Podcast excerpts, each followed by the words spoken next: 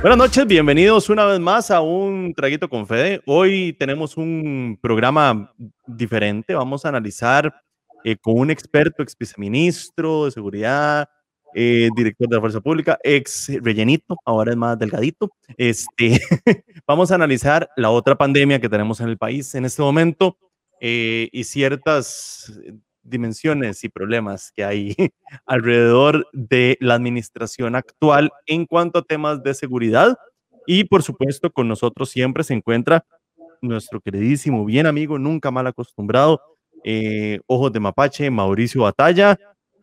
Bienvenido, Mau, bienvenido, don Juan José Andrade, un placer que nos acompañe hoy en un traguito con Fede. Lo primero, lo primero, lo primero, antes de empezar, ¿Por qué Mauricio está tomando Coca-Cola? No sabemos. Eh, me gusta que Don J esté tomando vino. Eso es como tiene que ser. Mau, ¿dónde está el whisky? No, no, hoy, hoy tranquilo, hay mucho trabajo y muchas cosas que hacer todavía toda esta semana que viene, así que, que coquita. Qué cáscara. Don Juan José Andrade, bienvenido, muchísimas gracias por aceptar la invitación. Gracias, ese, Federico y a Mauricio. Yo sinceramente hace rato los veo. Agradezco muchísimo la, la, la invitación que, que, me, que, me, hicieron y, por supuesto yo, yo, reconozco hoy en día estos mecanismos de comunicación, ¿verdad? O sea, los chiquillos, ya uno no que está tan viejo, ¿verdad? Pero los chiquillos, el, el, un mensaje le, llega, le está llegando a una población que de repente es a la que nos interesa que le lleguen estos mensajes, ¿verdad? Y quizás esas cosas ya la gente de la edad mía, ya arriba a los 50, de repente no está tan familiarizado con este tipo de, de, programas y a través de esas herramientas tecnológicas, pero hay mucha gente que observa, que acompaña, así que pues cada vez que uno pueda colocar un mensaje que permita construir, eh, mejorar y crecer, yo estoy a la orden y yo les agradezco de verdad la, la participación. Me sumo a la, a la, cantidad de estrellas que han pasado por el sí, no, pero empieza el más diciendo uno de 50 años, porque el más sabe que no parece de media teja. Es que, digamos, el más me, me fue por ahí diciendo, me voy a tirar un poquito de flor, para que vean que no parezco de media teja. No, voy a empezar primero con la, primer, la primera pregunta personal que yo tengo. Por allá del 2011 me encontré una fotografía donde este, sí estábamos un poquito eh, pasaditos de peso, por no decir mucho, digamos, entre eso y, y, y, el miocardíaco eran, pero una empanada. Y ahora uno lo ve y uno dice, Mae, ¿qué fue ese cambio? Y yo creo que mucha gente quiere saber, ¿qué carajo fue lo que hizo para hacerlo yo?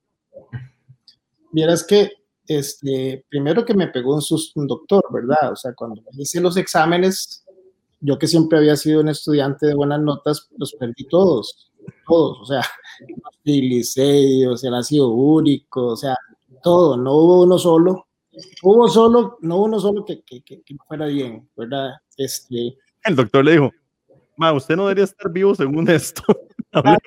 Imagínate vos que la edad metabólica me andaba como por 75 años, más o menos. O sea, es que yo pesaba 102 kilos, y yo creo que es un tema, fue un tema de amor propio, ¿verdad? Y un poco de susto también. Yo fumé mucho tiempo. Eh, cigarro, cigarro, porque... Ah, sí, no hay... sí, sí, claro. Pues, este, eh, y vieras que al final yo tuve que, que, jalarme las orejas, que ponerme las pilas y entrar en un proceso de, de alimentación sana. Entré, entré en un plan, en un plan este, que no voy, a, no voy a dar el nombre porque no está pagando publicidad, no está pagando, pero un buen plan. no paga Mauricio, no paga nadie. en un buen plan y bueno, y en cuatro meses me volé 30 kilos. 30 kilos. En cuatro meses le gané al plan, de, de verdad al Chile le gané al plan. Es más, este, yo tengo fotos, yo tengo fotos que por ahí se las voy a pasar, en donde parezco un legítimo piedrero. Sea, de verdad, incluso hicimos un evento, yo me acuerdo, una convivencia con los policías allá este, en, un, en un colegio católico y con los capellanes de la fuerza pública, y llegó la gente de percance a hacer el cierre, ¿verdad? Nos, nos, nos, regalaron el toque, y estaba Esteban y todo el rollo de percance, y habíamos como 500 policías, ¿verdad? Y en una foto yo salgo y de verdad parezco parezco el carajillo del colegio, hace pero los pantalones me quedan grandes, las camisas me quedan grandes, los ojos se me saltaban y los dientes, no sabía nada más. Era el 15. Pero viera que cambió, pero, pero sí cambió mi vida, este, en términos de salud cambió muchísimo mi vida, yo aproveché ese momento, empecé a practicar ejercicio, empecé a ser más disciplinado, entré en un, en un cambio diferente, en un estilo de vida diferente, era necesario con el nivel de estrés que, que yo llegué a manejar en la policía, porque les cuento, hubo un momento en donde yo era director de la fuerza pública, el general del ejército, porque estábamos invadidos, ¿verdad? ¿se acuerdan? Nicaragua, yo era el director de la policía y de repente era el, eh, me convertí en general del ejército casi. Era, eh, asumí la dirección de fronteras porque doña Laura, después de que se da la invasión, ordena, ¿verdad? que lo que estaba en la ley, que en la ley estaba la, la, Policía de Fronteras, pero no se había activado, todo el mundo dice, ah, la habíamos activado, ahí la teníamos, ¿verdad? Se escuchas ministros decir que todo lo activaron, pero en realidad eso surge en el gobierno de doña Laura. Y el primer, el primer, digamos, encargado, ¿verdad? Yo fui el primer director de esa nueva etapa, el primer encargado fue el coronel Gary Evans, ¿verdad? Conocido por varios. Y ahí arrancamos. Entonces prácticamente tenía como cuatro o cinco sombreros encima y el estrés en aquellos tiempos era muy complejo, ¿verdad? Entonces, yo creo que si no hubiera hecho ese cambio de vida, quién sabe si yo estuviera, digamos, aquí contándoles el cuento. Entonces, de Palma. Fue una, fue una buena decisión y, después de eso fue hace ya 10 años y ya me quedó el hábito. Entonces, ahora no le queda más a uno que, que salir a entrenar, que cuidarse y recomendarle a la gente que se ponga las pilas porque el COVID al final es, ¿verdad? Encuentra en... O sea, yo hubiera sido, a mí me da COVID y me, me muero en tres días. Y listo, se montan la tira. No, no, definitivamente. Ahí Mau está haciendo una, una tal disque keto. Keto, una que te importa lo que está haciendo. Mau, vos todo, todo bien, man. Todo cansado, man. Bien, bien, sí, sí, sí, sí, mucho trabajo, pero bien, bien. Un placer saludarlo, coronel. Una, una pregunta igual, como para empezar con preguntas light y, y una cuestión más personal. ¿Cómo, cómo afecta eh, todo esta eh, estrés y todo este, digamos que no hay un horario establecido muchas veces para ustedes, funcionarios de la fuerza pública, en su vida personal. Eh, pensando, no sé si usted es casado, si tiene su pareja sus hijos, eh, pero y si no es así, en sus compañeros, ¿cómo, ¿cómo ve usted que esto, esto les afecta? Porque el Vox Populi, tal vez ahora lo podemos hablar, es eh, que son funcionarios muy mal pagados, que son funcionarios este, con, con lógicamente un gran estrés este, y al mismo tiempo, eh, después de que pasa todo eso, eh, hay una afectación en la vida personal. Entonces quisiera tal vez que nos contara un poquito sobre eso. Verás que hay, hay, varias encuestas y hay varias estadísticas que se han hecho al interno de la fuerza pública y aquí yo agradezco y reconozco el esfuerzo que hizo la capellanía de la policía en algún momento, ¿verdad? Eh, recursos humanos, el departamento de psicología también. Por ejemplo, el tema de las estadísticas en suicidios, ¿verdad? Por temas de estrés, porque van desde los problemas económicos, Mau, ¿verdad? Eh, el policía está altamente endeudado, ¿verdad? Ese es uno de los temas que se estudiaron en aquellos tiempos, desde el tema, por ejemplo, de este, la desintegración familiar, la última encuesta que yo conocí de la capellanía de la fuerza pública hablaba de que la desintegración familiar andaba arriba de un 60%. O sea, de cada 10 matrimonios, 6 se divorciaban, ¿verdad? Y esto tiene mucho que ver con muchas cosas. Una, por supuesto, porque al final los horarios en la policía son eh, terriblemente agotadores, ¿verdad? Vos no tenés eh, un solo horario, por ejemplo, el, el ciclo cardiano, ¿verdad? Con de las horas de dormir y, y, de, estar despierto, estás alterando permanentemente, ¿verdad? Entonces, no de día, de noche, libres, ¿verdad? Así era lo más común antes, ¿verdad? Nosotros hicimos un estudio cuando yo era director, 2016-2017, y cambiamos a tres, a una guardia total de noche, descansas, una guardia total de día, porque el impacto a la hora en que vos ¿verdad? las tocas, horas de sueño, te permite por lo menos reposar y descansar pero, ese, pero el turno de prima, segunda, tercia, que se manejaba hace mucho tiempo, o el, o el turno de dos por dos por dos, eh, vos nunca descansabas, dos días salías, entrabas en la noche y tenías días libres. Entonces, esto te altera desde, desde todo el tema alimenticio, no, no tienes horas, no tienes horas para, nada, o sea, no hay una hora fija para desayunar, no hay una hora fija para dormir, si, si dormiste, si trabajaste en la madrugada, te levantas a, a desayunar a las 12 del día, ¿verdad? Si, si, si, si, si tienes que si trabajas en el, en, en, el, en el horario mixto, y cenas a las, cenas a las 5 de la mañana, ¿verdad? O sea, entonces, digamos, ahí tienes un problema con el desorden alimenticio por los horarios. El otro tema es el tema de la atención, ¿verdad? El niveles de estrés. Se hizo un esfuerzo importante y pero al final hubo todo un debate que, en donde la autoridad presupuestaria, Hacienda y otra gente pues, nos echaron abajo el estudio y era de traer psicólogos uniformados para que le den contención a los policías, ¿verdad? Porque eso es otro tema, niveles de estrés. Y claro, vos tenés mal, mal, estás mal alimentado, tenés un montón de problemas, es diario, ¿verdad? O sea, uno pensaría, digamos, que ah, el policía se acostumbra, y es cierto, vos empiezas a tolerar muchas cosas, pero el impacto siempre te lo llevas. O sea, después de 20 años de ser policía, igual llegas a una casa en donde ves, por ejemplo, claro. una, niña, una niña fallecida o maltratada, en mi caso, que tengo hijas, ¿verdad? Eso te impacta a vos en lo personal, y a veces uno no llora porque, digamos, es medio valiente, ¿verdad? Pero yo me tocó ver a compañeros y compañeras llorando en escenas, ¿verdad? Dantescas, horribles. Imagínate, imagínate el impacto que se llevaron los maes que entraron allá en, en Guanacaste, a la masacre aquella, aquel mae, ¿se imaginan los policías que entraron a él? Mae, atacados en llanto, obviamente, y con toda la razón, güey. Yo entré con el coronel Torres al Banco Nacional, yo estoy a cargo de la masacre. En, en, en, Sí. Monteverde, el director de, Marinas y Monteverde es parte de, de, de, mi región. Y cuando ya logramos que el Hurtado se rinda, ¿verdad? Y lo metimos en el carro IJ, yo voy con el coronel Torres. ¿Quién tiene, el perrito? ¿Vos, ¿Vos, sos el perrito, Mau? Sí, sí, no soy yo, soy yo. Soy yo, yo tengo tres perritos, ahí más, ahorita los enseño.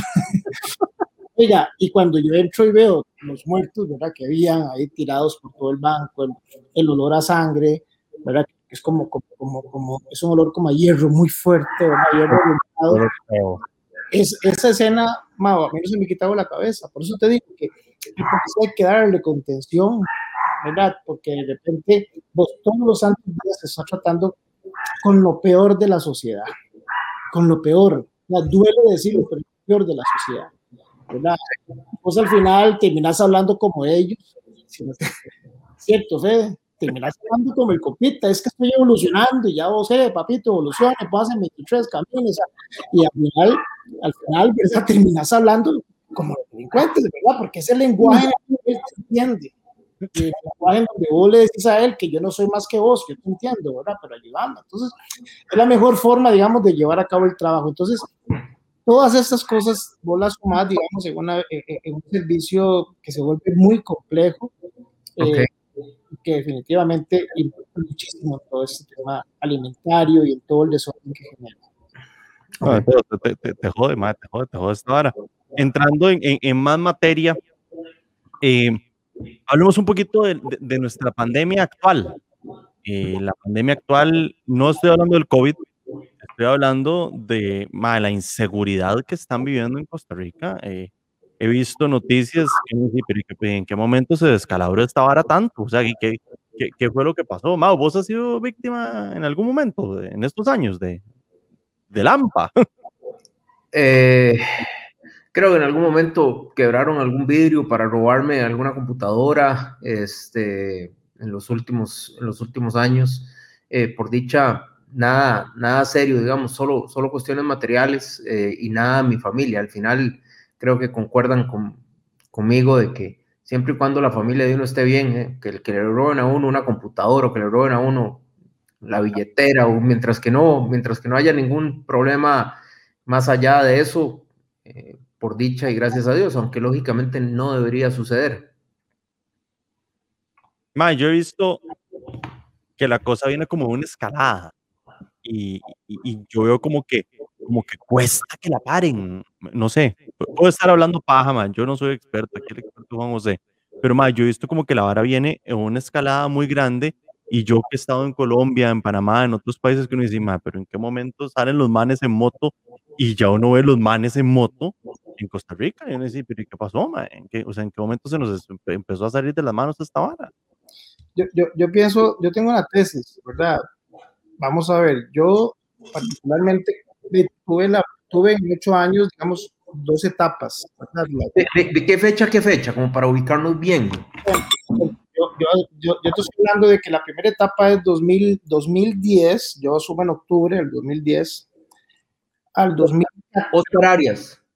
Al 2014, no, Laura Chinchilla. Laura. 2010, 2014. 2010, 2014 de Doña Laura, sí es cierto. Eso fue, una, eso fue un proyecto muy interesante porque el gobierno, ¿verdad? Porque para, para una vez aquellos malpensados que dicen, es que no era lo mismo, no, no era lo mismo. El gobierno tiene empezó a construir una política clara, ¿verdad? En donde el tema de seguridad era un eje transversal de la política pública. Incluso en el 2012, no sé si ustedes se acuerdan, fue criticado, pero hasta hoy es lo último que se ha escuchado en el país, se creó el famoso Polsepaz, ¿verdad? Las famosas políticas de seguridad este, y paz, eh, que le daban por lo menos una ruta no solamente las agencias policiales, ¿verdad? Sino que además, digamos, a, todo, a, toda la estructura, a toda la estructura política, ¿verdad? Le da... José, José María Rico estuvo el, el, el esposo de la, expre, de la expresidenta Laura Chinchiga, Chinchilla, de, de, que en paz descanse, estuvo muy metido, ¿verdad? En formar ese tipo de políticas, me parece. Sí, vieras que este, don José María fue mi consejero personal, yo, yo, yo a mí me, me a mí me dolió mucho la muerte de don José María. Don José María llegaba a mi oficina, lo llevaba a mi oficina dos veces a la semana. Eh, él bajaba, eh, yo aprendí muchísimo. Era un hombre con una gran, un gran conocimiento en materia de prevención, ¿verdad? Eh, en prevención, que es lo que tiene que hacer la policía. Y, y lo subrayo, y ahorita hablamos de prevención y, y, y ministros con, con carrera judicial, ¿verdad? Que también es otra historia. Entonces, vieras que eh, en el 2010-2014 se apostó mucho a la prevención.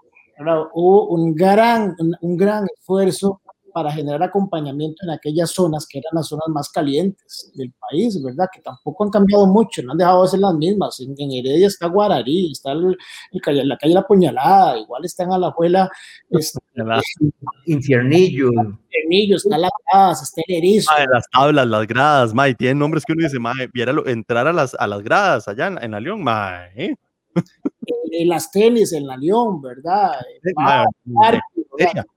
Las la zonas no cambiaron, pero hubo, hubo, una interesante apuesta, digamos, a que el Estado acompañara a las zonas más vulnerables, ¿verdad? Y esto es, eh, eh, es, una, es una teoría que ya ha sido puesta en práctica en otros lugares, en Filadelfia, en los Estados Unidos, allá por los años 90, cuando este, Filadelfia se estaba desangrando, empezaron a detectar las zonas calientes y entonces el, el gobernador, el alcalde, generó con, con, el, con, el, gobierno federal una serie de políticas y acompañaron y empezaron a acompañar a los chicos, a las mujeres y demás. Entonces nosotros empezamos a hacer algo muy positivo, llegamos a las comunidades, eh, la policía lideraba, digamos, ese acercamiento, pero también estaban los etaps, por ejemplo, ¿verdad? la gente de la caja que llegaba y tocaba la puerta y la información, le preguntaba a la señora, ¿usted tiene trabajo? ¿no? Entonces esa información se la pasaban al Ministerio de Trabajo, el Ministerio de Trabajo empezaba a generar acciones para buscar mano, para generar mano de obra, ¿verdad? Y contratar a gente para hacer actividades como limpiemos el río, les vamos a pagar. Acabas de decir algo esencial, ¿verdad? O sea, hay una sincronización interministerial, por decirlo así, impresionante. Claro. Tenemos un pequeño problema. Y, lo que yo evalúo de él también es que hay este, una proporcionalidad entre la delincuencia y el no tener trabajo y el desempleo. Total, total. Y yo escuché por ahí a alguien decir que el COVID no iba a afectar la seguridad. Bueno, eso lo dijo el ministro de Seguridad. Yo no, no, no voy a andar aquí, andamos digamos las cosas como son, ¿verdad? Este, y efectivamente, por supuesto que impacta COVID, por supuesto que impacta que, cierren, que cerraran el país, y por supuesto que impacta la pérdida de trabajos, y por supuesto que el desempleo y la crisis, el, el estado de ánimo se afecta. Esto, esto es una etapa en ebullición, Mau, vos has hablado muchísimo de eso en redes, ¿verdad? Que a mí no me extraña, por ejemplo, el baile que hubo un día de estos allá en Guásimo, Guapiles, que hayan como dos mil personas. Claro, la gente está harta Claro, claro, está un alto nivel de estrés que necesita, es, es una olla de presión, ¿verdad? Pues hay que liberarlo en algo. Eso no se dosificó nunca en la pandemia, que ahorita entramos en la seguridad, pero para, para no salirme el cuento, ir en orden. Del 2014 al 2017 son otros números, son otros números en seguridad. ¿Qué sucede? Bueno, entra don Luis Guillermo, ¿verdad? Eh, entra con una nueva visión, ah, quitan presupuesto de seguridad, eh, los ministros, digamos... Suave, suave. El MAE quitó presupuesto de seguridad. Se rebaja, Hacienda lo rebajó, empezó todo aquel drama económico. Ah, pero yo considero que hay dos presupuestos que uno puede tocar. Educación, sí. bueno, tres. Educación, salud y seguridad son presupuestos que yo no tocaría más. Yo mato Raxa. Sí, lo que pasa es que, bueno, yo coincido con vos y yo fui muchas veces a defender presupuestos a la Asamblea Legislativa, ¿verdad? La Comisión de Hacienda. Ah, todo, ¿verdad? Y al final venían recortes y quiten esto, quiten aquello, pero digamos, pero igual, yo, yo, yo, soy de los que creo que a veces, a veces la plata no lo es todo, ¿verdad? O sea, yo hice muchas cosas sin plata, sin plata. Es más, casi que la mayoría de las cosas que hice no tenía plata. Yo busqué buenos amigos, gente que, le, que, que tiene la bandera pintada en el corazón, y daba y ayudaba, y aportaba, y daba ideas, y regalaba su trabajo, ¿verdad? Entonces, eh, en el 2014, pues el plan fue totalmente diferente, ¿verdad? La policía sola intentó hacer contención, pero además pasó algo interesante, ¿verdad? Todo el proceso de violencia, yo he llegado a analizar a partir, digamos, de, de, de, del conocimiento, de la práctica y del análisis, ¿verdad? De que la violencia en Costa Rica se vuelve cíclica. Cíclica, ¿por qué? Porque es una cosa muy sencilla de explicar, ¿verdad? Usted ahorita tiene un carajo que está vendiendo empanadas en el barrio si ese carajo se enferma una semana, se acaban las empanadas, ¿verdad? Hasta que el carajo esté bueno o alguien le quite el puesto y empieza a vender empanadas. En eso es exactamente igual, ¿verdad? Las estructuras nunca dejan de existir. No hemos tenido capacidad para contener, no hemos, no hemos tenido capacidad para ser más eficientes en la labor de investigación, de inteligencia, ¿verdad? Este, de represión. Este, y de repente al final, cuando sacamos este carajo, que ya, ya han pasado cuatro o cinco años, ¿verdad? Eh, eh, cuando usted lo saca ese carajo, pasa uno o dos años con números, digamos, tranquilos. ¿Por qué? Porque eh, alguien tuvo que haberse dado cuenta que las empanadas ya no estaban, ¿verdad? Y tuvo que averiguar quién vendía masa y a buscar, a buscar y, armarla, y eso duró su tiempo, su tiempo, hasta que a los seis meses ya aparece el carajo en esquina a vender empanadas y como a los dos años se dan dando cuenta que ahí está otra vez, había venido empanadas. Esto pasa lo mismo con la droga. Entonces, eh, es la única razón que yo interpreto de por qué, por ejemplo, cuando quebramos una estructura criminal, ¿por qué el Estado no ingresa y retoma esas zonas? El mm. APCD, usted da al OIJ y, y anuncia 14, 15 allanamientos, si no, quisiera, digamos, llevarse una buena noticia con esas cosas, pero al final se convierte en un alegrón de burro porque cuando detenés al, al carajillo, la mamá coge el brete. Cuando coges a la viejilla, el esposo coge, el, coge la, la, plaza, ¿verdad? O alguien llega con una, con una pistola, le mete tres balazos al que queda ahí, ¿verdad? Y la coge él. Y son plazas Mao y Fede, ¿verdad? Ustedes son empresarios. Y una, una plaza de drogas te da 3, 4 millones de colones por día. Hijo de puta. Números. Y se lo digo porque yo he contado los papeles de aluminio con un foco.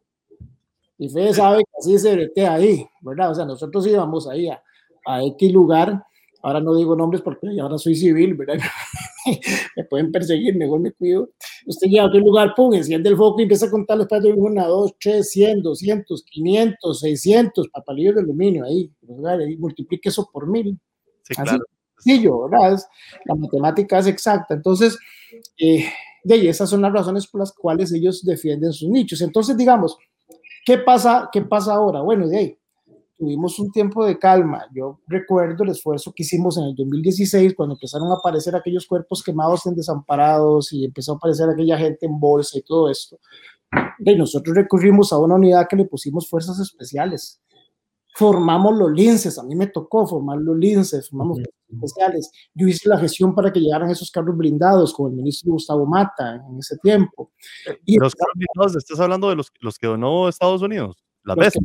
Sí, sí, las bestias, las bestias. Esa, esa, gestión la hicimos el ministro y mi persona ante la embajada y bueno, se recibieron ya prácticamente a un mes de terminar la, administración de Oliver Guillermo. Y man, antes de que sigas ahí, nada más sácame una duda porque un chisme en redes sociales de que no pasaban retail esos carros. y que no podían circular por eso. No, no pasaban retail. Es cierto, no pasaban retail. O sea, ¿Cómo, cómo van a decir a? Es como que reacondicionar porque hey, los vehículos están para otra cosa, no para que se ¿A quién le importa si pasan riteo o no le pasan riteo? ¿Qué importa si pasan riteo? ¿Qué importa si tienen placas? O sea, ¿qué me, me vas a decir que, que, yo voy a andar manejando una de esas bestias? O sea, por uno dice, más, esa es la eh, eso, eso es para otra cosa, o sea, no importa, ¿verdad? Y, y, eso es un poco el dogmatismo que tenemos aquí. No, es que esta es la regla, no, no. O sea, listo. O sea, Pero policía, digamos, con sentido común. Camioncito, ese instructor es para defendernos, weón. No, pero, pero ahí es en donde yo te digo que, que, que, a veces la gente con solamente uno hablarle entiende, ¿verdad? Y, y en este caso, digamos, eh, las autoridades del ITV se pusieron a la disposición y la misma gente del tránsito, y al final todo se acomodó, pero ciertamente... Por eso, pero no pasa el ITV nunca y no, no tiene retrovisores, ni tiene luces de aquí, y es muy popularizado y no, no por eso que, más, si que le pongo un rótulo, cabrón, que dice policía, que venimos a allanarlos y arrancarles el portón, ma, o sea, Co- Coronel, eh, usted entonces estuvo casi que toda la administración de, de Luis Guillermo. yo toda. Y, y ento- y- y entonces aquí, eh, porque de es- este, este programa también es de hacer buenos amigos y todo eso, pero también tirarle un poquito a los invitados. Vale. Porque,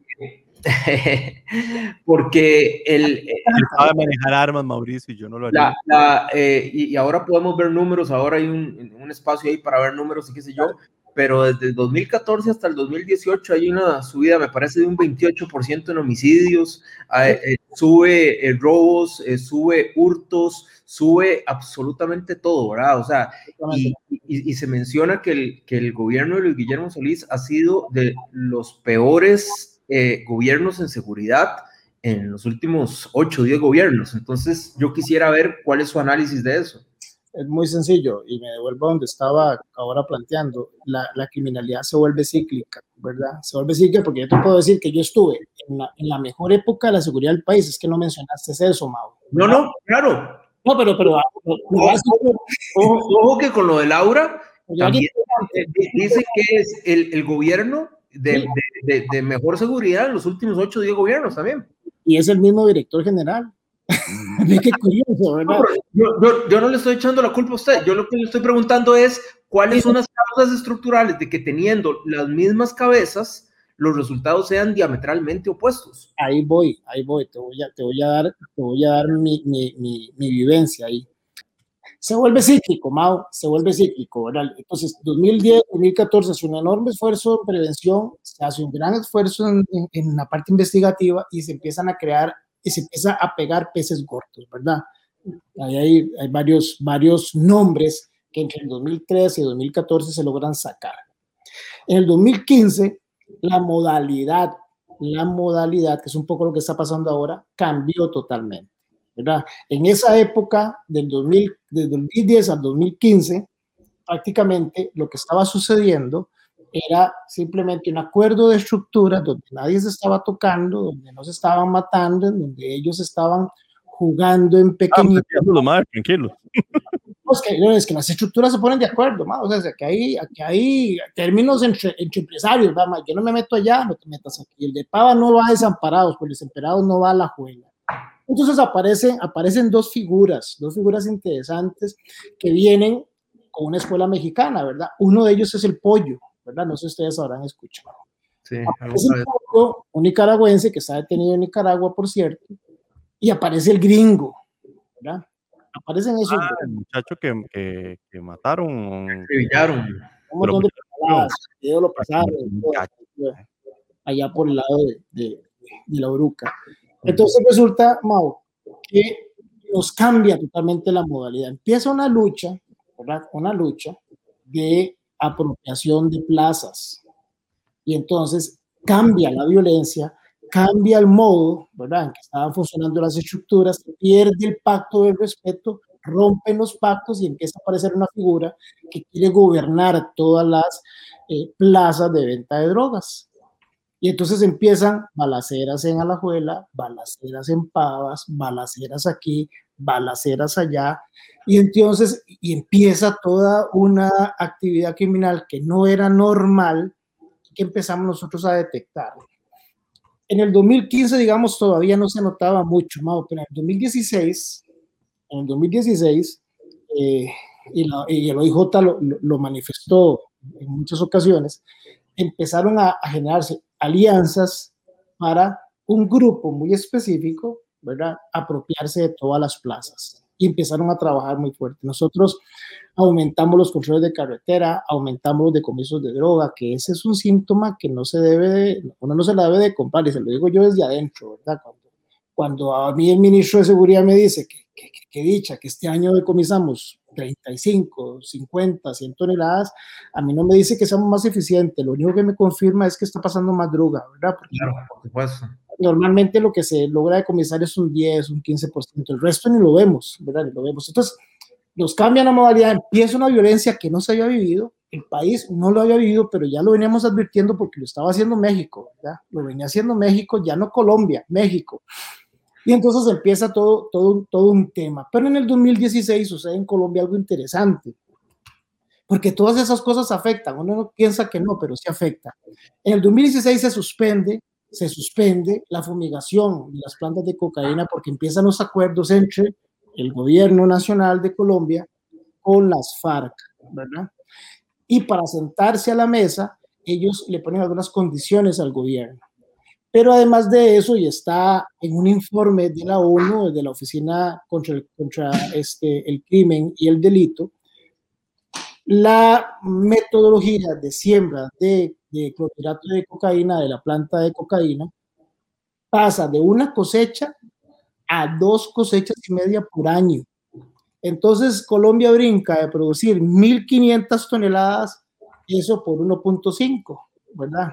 Vos sos para las matemáticas, Mau. Pasamos casi a 3.000 y un poco más de toneladas por año, por año. Entonces, empieza a haber una abundancia tremenda de droga y entonces la droga nos empieza a entrar hasta por la nariz, ¿verdad? Hasta por la nariz.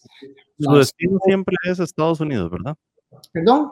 El destino siempre termina siendo Estados Unidos. No, no, no, no, no. Ya para esa época Europa empieza a mermar y empieza a quedar de camino por todo lado era un gran cliente, ¿verdad? Estados Unidos, pero Europa, hace mucho rato sale droga para Europa, ¿verdad? No, es hasta ahora, y hace mucho rato. Entonces, entonces empieza, empiezan a, empieza a moverse un mercado de armas muy fuerte, mucho dinero en furgones, mucho dinero en furgones.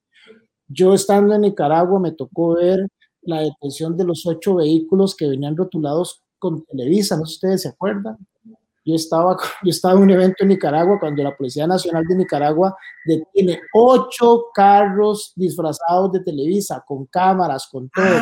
Ah, ¿Eso en qué año fue? Eso fue en el 2015, Claro, yo vivía allá. Y ahora vamos a seguir con nuestra nueva sección donde le damos un poquito de protagonismo a Mau para que él se siente importante. Es este, las preguntas de Mau. No, yo, yo no me necesito sentir importante. Yo sé que yo soy importante.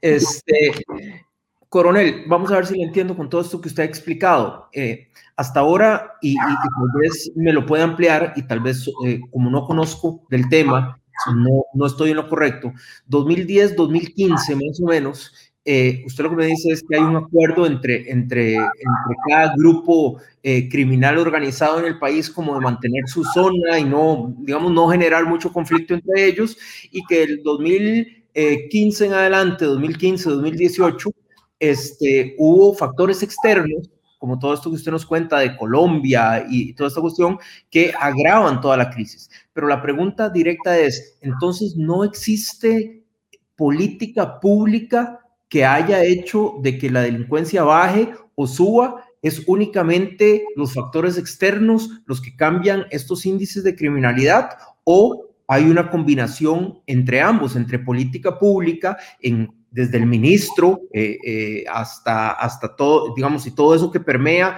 hacia, hacia los mandos superiores, mandos medios y hasta los policías rasos, o es únicamente la parte externa lo que puede jugar ese papel importante de subir o bajar los índices de criminalidad. Lo que pasa, Mau, es que para darte la respuesta tengo que ir por partes. Primero tengo que contarte que las formas en que las estructuras criminales estaban, digamos, desarrollando su negocio fueron diferentes y cambiaron a partir del 2015, ¿verdad? eran estructuras un poco más a lo costarricense, ¿verdad? Más de pacto, más, mira, este es tu territorio, eso es el mío, pero además había una articulación importante en prevención y, y, y, habían políticas públicas que se crearon a partir del 2012 como el programa Pulse Paz, ¿verdad? 2014, 2014 Paz prácticamente desaparece, la articulación entre las sesiones prácticamente se pierde, había un interés, digamos, de gobierno de tratar de mantener números positivos, pero bueno, es que, es que la respuesta hacia esos fenómenos criminales no solamente es policial, ¿verdad? Es mucho, mucho y en casi en todo eh, es responsabilidad de acompañamiento del Estado a las, comunidades más vulnerables. Entonces, eso, eso, eso, es el primer punto. El otro punto es que también nos cambia la dinámica, todas las estructuras. ¿verdad? Nos cambia la dinámica, la violencia cambia.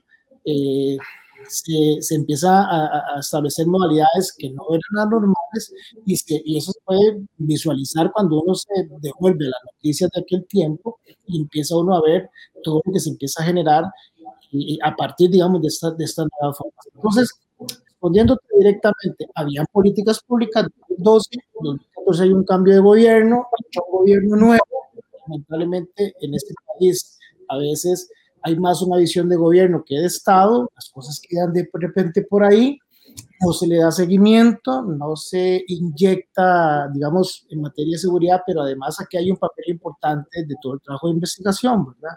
Y tiene que ver casualmente con inteligencia, con la recolección de información, con el procesamiento judicial, con una investigación propiamente, y esto que permita pues, desarrollar acciones ya fuertes para poder desarmar las estructuras. Ese proceso llegó hasta el 2018. En el 2018 el OIJ, en el 2018, después de mayo, el OIJ empieza a quebrar las estructuras y ahí sale el tío, ahí sale el otro, ahí sale aquel y el último que agarraron fue Manzanita. Todas esas estructuras que, que yo tuve conocimiento se fueron, se fueron, se fueron este, enquistando, generando violencia, pleito y demás. Pollo lo detienen en Nicaragua, al gringo lo matan, lo matan a puñaladas después de que se dio un, doble homicidio y detuvimos un carro en la sabana con tres detenidos a las 5 de la mañana. No sé si ustedes recordarán, y todo eso sucede casualmente 2016-2017, pero ya estábamos nosotros con la ola de violencia encima. ¿no? La policía hace lo que puede para contener, pero bueno, hacían falta muchas más herramientas para ser eficientes. Hay, dos políticas claramente establecidas o, dos visiones, por lo menos de, digamos, de, lo poco que conozco yo de esto. Una, eh, por ejemplo, del exministro de Seguridad Álvaro Ramos, que es mucho más represiva, que es de, vamos con todo porque los, los ladrones y todos los delincuentes deben estar en la cárcel. Y otra eh, pensando más en el derecho humano del delincuente, como lo es el del exministro de Justicia, Marco Feoli, e inclusive se da el muy criticado aquello de, que empezaron a soltar golondrinas y, y mucho, digamos, eh, el soltar mucho criminal, pensando en que se pueden rehabilitar, qué sé yo. ¿Cuál de las dos visiones, y no sé si existe alguna tercera, que usted me lo pueda eh, informar, cuál de las dos visiones usted cree que es lo mejor para el país después de saber que usted es un hombre con todo el conocimiento de que estuvo ahí metido durante muchísimos años, 20, 25 años, que estuvo dirigiendo la policía del país durante 8 años. Este, ¿Cuál de las dos visiones considera usted que es la mejor para, para este país? El punto medio me parece. Lo que plantea con Álvaro, a quien respeto muchísimo, ¿verdad? es un buen amigo y compañero también, porque siempre ha sido asesor ad honorem de los ministros de seguridad. Este, digamos, es quizá el otro extremo, ¿verdad? El extremo en donde al final, digamos, eh, se, se, corta tieso y parejo, digamos, ¿verdad? Todo aquel que cometió una falta este, y que esté constituida como, como delito en el Código Penal. La otra parte, que es la parte en donde todo se permite, todo se puede, ¿verdad? Tratamos a la gente como chiquitos, que tampoco es así. A mí me parece que la idiosincrasia costarricense es muy particular que los escenarios y la historia e incluso las comparaciones ¿verdad? aplicadas en, otros, otras latitudes dicen que ciertamente eh, el Estado también puede invertir ¿verdad? en los privados de libertad eh, y puede invertir en ellos para tratar de eh, generar un proceso que al final le devuelva a la sociedad una persona que haya cumplido una pena y que no siga delinquiendo, ¿verdad? Pero lo que pasa es que en las condiciones actuales en las que están las cárceles, eso es un nido de animales, O sea, no hace falta ni siquiera cuál se impone, si la de Feoli o la de Álvaro. Aquí eso no es un tema importante. O sea, aquí pierde toda, toda tesitura, pierde, pierde su capacidad de sostenerse, ni siquiera de probarse. Pero cuando vos entras en una cárcel donde a vos te meten 25 carajos, ¿verdad? Y, y, y, sos, y sos la nueva, perdone lo hago entre comillas porque ese es el léxico de ellos, ¿verdad? Y te agarran, te violan, te pegan y demás. Ahí no hay ningún proceso, digamos, en donde vos podás generar, ¿verdad? E, en las personas cierta dignidad. Yo, estoy totalmente convencido de que el delincuente es delincuente, que el violador es violador y que tiene que pagar por eso, y que ocupamos una mayor celeridad en los procesos este, este, punitivos, que las sentencias tienen que ser más rápido y por qué no, inclusive tienen que ir acompañados este, también de sentencias, en algunos casos un poco más, ¿verdad? Un poco más, más elevadas, porque hay penas muy bajas y uno a veces no entiende las decisiones de los jueces. Pero al final, Mao, vos llegás y aunque vos estás arrepentido, te meten en esa, en, en esa jaula y lo único que tienes que hacer es 10, 12, 15, 20 años sobrevivir. ¿Y cómo se sobrevive ahí? Prestándose para lo que sea, Mao porque te lo impone la cultura dentro de la cárcel. Entonces, digamos, aquí no es tan importante, digamos, que definamos cuál es la política que se debe aplicar. Debemos de empezar porque en la, la, cárcel, finalmente la cárcel, pero que tenga condiciones en donde la persona no solamente se rehabilite, sino que por lo menos evitemos, digamos, ciertamente que siga el maltrato y que siga la violencia contra esa persona, porque volvemos gente salvaje, Mauro la gente se vuelve salvaje. ¿Y, qué se necesita? Porque las cárceles en este momento, como usted lo dice, meten 25 carajos en 10 metros cuadrados, ¿verdad? Menos de un metro cuadrado por cada, por cada persona. Eh, es una locura. ¿Qué se necesita? Usted estuvo ocho años ahí metido. Si, si usted tuviera, la, digamos, el poder total y tuviera, eh, digamos, fondos suficientes para ¿verdad? Porque muchas veces se habló de concesionar, eh, de hacer cárceles concesionadas, creo que en Guapiles después se detuvo, eh, muchas veces se ha hablado de, muchas cuestiones, pero si usted me pudiera decir, vea, Mauricio eh, y Federico y, y, aquí los tuiteros, aquí lo que el país necesita es cárceles en este sentido, así, así, así, así, y yo creo que es la manera para poder rehabilitar a esta gente, poderle dar dignidad, si se equivocaron, ¿verdad? Ahora tienen que pagar, tienen que aislarse de la sociedad, tienen que pagar, pero vamos a darle la oportunidad también de que reivindiquen y de que puedan salir siendo personas de bien para este país. Claro, yo creo que hay que empezar primero por construir más cárceles. La metodología, si al final vamos a concesionar las cárceles o no, tenemos ejemplos positivos. ¿eh? Chile lo hace, ¿verdad? Y otros países lo hacen y son, son extraordinariamente eficientes en ello, ¿verdad? Pero me parece que nosotros queremos en un, en un proceso de reinserción, respetando los derechos también de ellos, porque finalmente me parece que tampoco hay que violentarlos como El Salvador, que hacen unos nichos y los meten ahí, ¿verdad? Están, ese es, digamos, el perfil de algunos.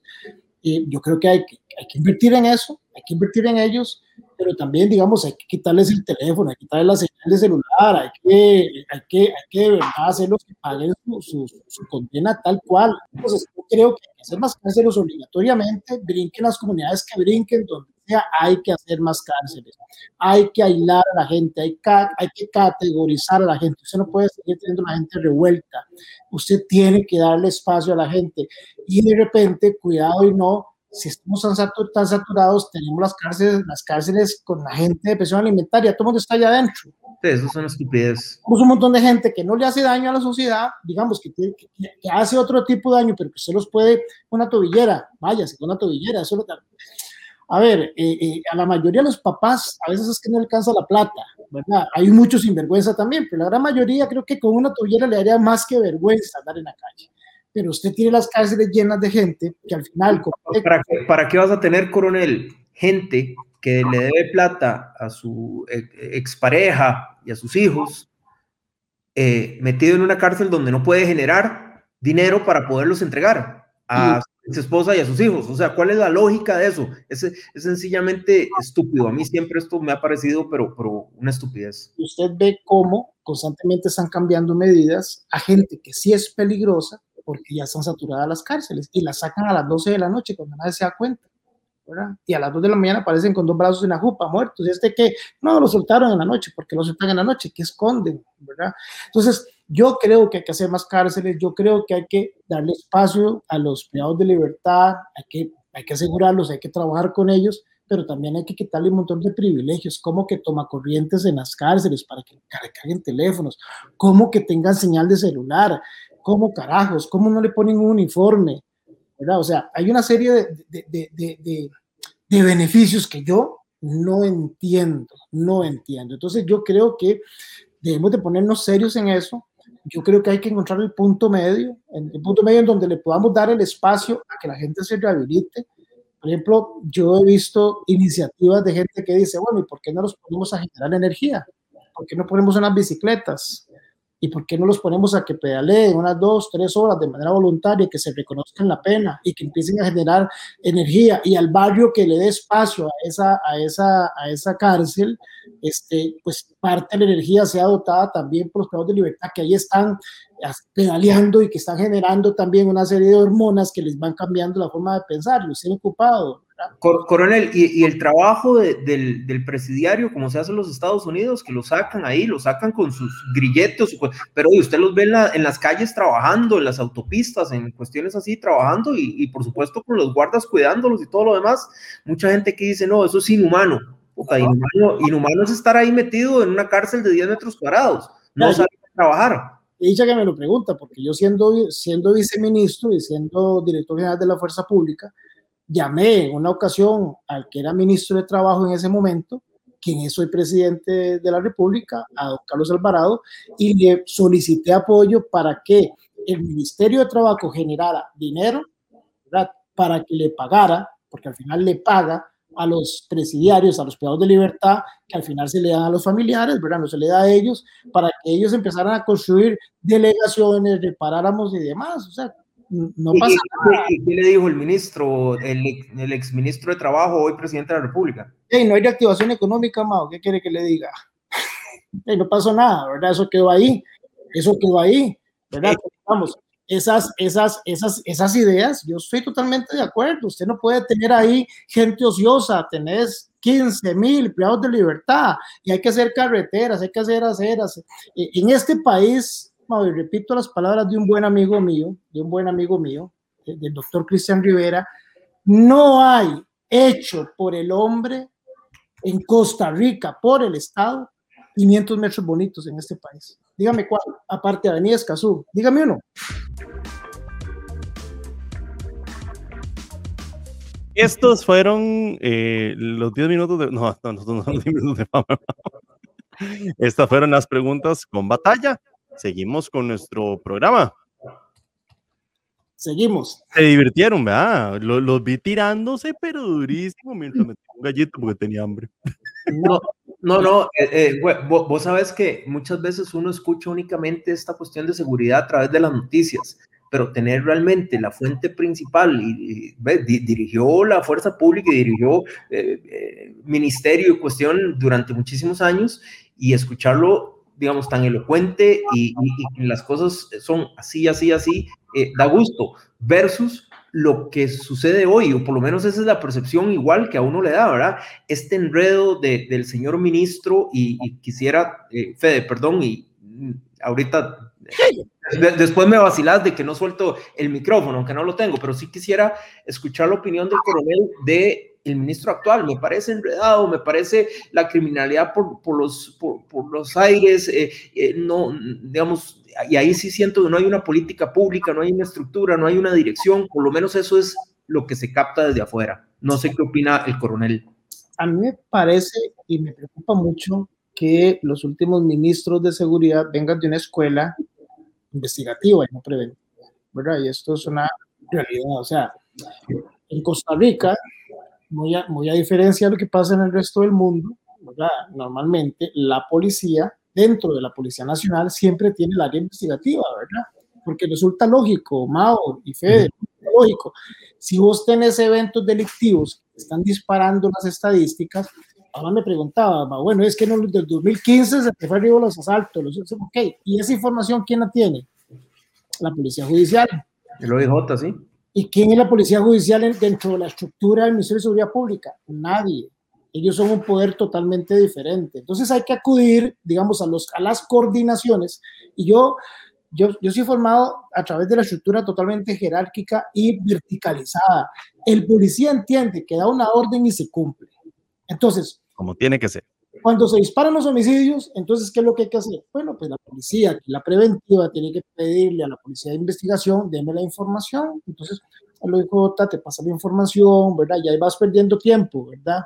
Y ahí vas perdiendo tiempo, son personas, son personas. Pues, la información te llegó dos, tres días, no tienes no lo tienes a la par, ¿verdad? Porque no lo tienes a la par como un equipo de trabajo a, a, partir, digamos, de una unidad de mando, un espíritu de cuerpo, ¿verdad? Que normalmente las policías a nivel mundial manejan, y ahí vos empezás a perder, digamos, tiempos de respuesta, y esos tiempos de respuesta en seguridad y en prevención pues se pagan muy caro. Entonces, a mí la escuela de investigación, yo la respeto muchísimo, pero es totalmente diferente a la prevención. La prevención es acompañamiento.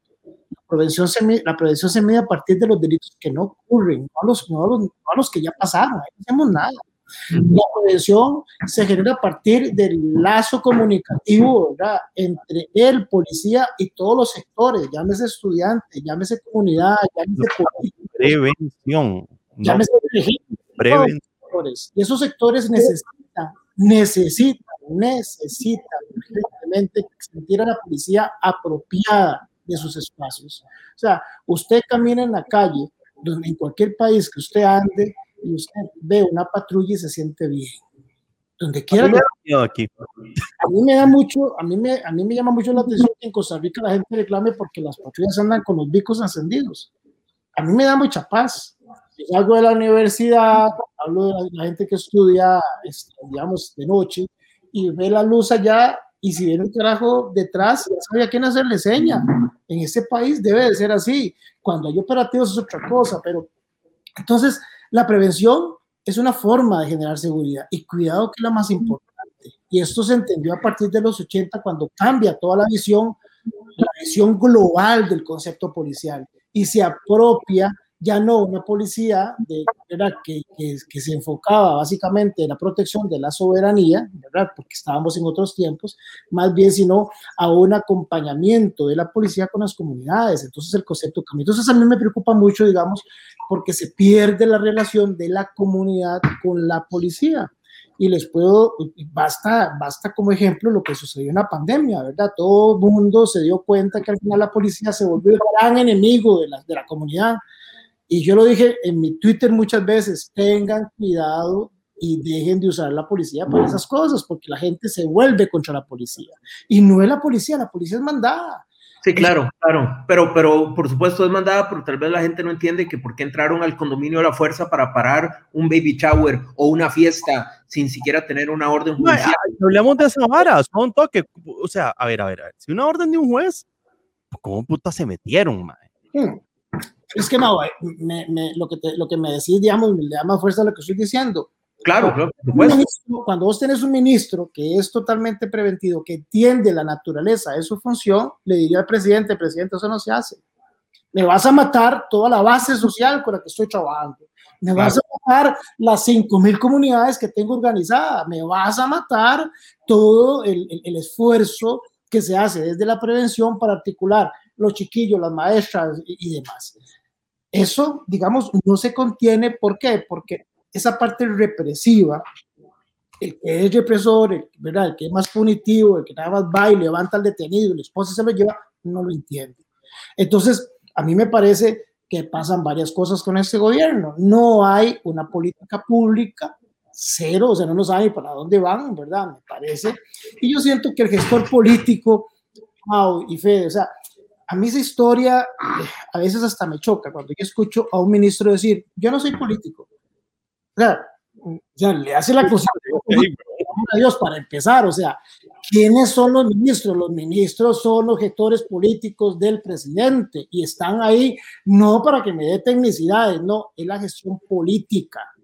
Cuando a mí don Luis Guillermo me pide en el 2016 que asuma como viceministro, yo casi que le puse todo el naipe, o sea, se está dando cuenta de lo que me está pidiendo, usted me está pidiendo a mí que tengo que ir a detener a la gente a la calle que es su gestor político.